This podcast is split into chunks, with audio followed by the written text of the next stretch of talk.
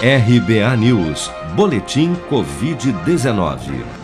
De acordo com o último balanço oficial do Ministério da Saúde, divulgado na noite desta terça-feira, somente nas últimas 24 horas foram reportados pelas secretarias estaduais de saúde 87.822 novos casos e 2.131 óbitos por Covid-19, elevando para 504.717 o total de mortos pela doença até o momento.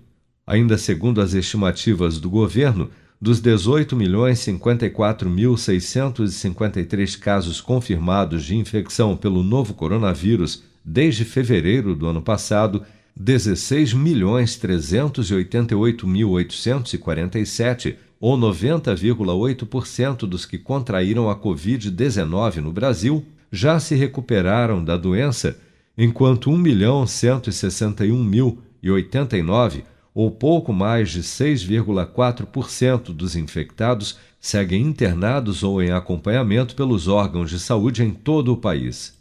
Até esta terça-feira, 66.673.026 pessoas ou 31,49% da população do Brasil, já haviam recebido a primeira dose de vacina contra a Covid-19, sendo que destes, 24.731.425, ou 11,68% da população, também já foram imunizados com a segunda dose.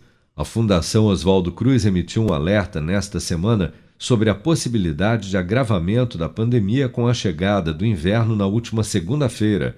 De acordo com a Fiocruz, as regiões Sul e Centro-Oeste são as mais preocupantes devido ao aumento na taxa de mortalidade, que pode se agravar nos próximos dias com a maior incidência de outras doenças respiratórias que historicamente se manifestam na estação mais fria do ano, como destaca a pneumologista e pesquisadora da Fiocruz, Margarete Dalcomo. Ano passado aconteceu um fenômeno curioso que houve uma redução muito importante da transmissão das outras viroses por uma razão muito fácil de explicar. Todo mundo estava de máscara, as pessoas estavam em casa. Este ano nós estamos vendo um fenômeno que nos preocupa muito. Primeiro, né, as pessoas andando, se transportando em transporte coletivo, não usando máscara de maneira adequada.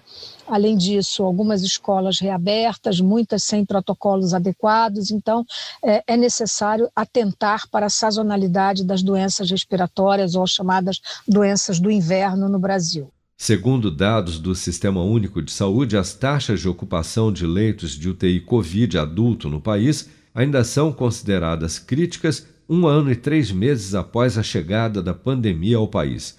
Até esta terça-feira, somente nos hospitais e unidades da rede SUS, em 18 estados e no Distrito Federal, as taxas de internação em UTI passam dos 80%, sendo que em oito deles a ocupação das unidades de terapia intensiva está igual ou superior a 90%. Você está preparado para imprevistos? Em momentos de incerteza como o que estamos passando, contar com uma reserva financeira faz toda a diferença. Se puder, comece aos pouquinhos a fazer uma poupança. Você ganha tranquilidade, segurança e cuida do seu futuro. Procure a agência do Sicredi mais próxima de você e saiba mais. Sicredi, gente que coopera cresce. Com produção de Bárbara Couto, de Brasília, Flávio Carpes.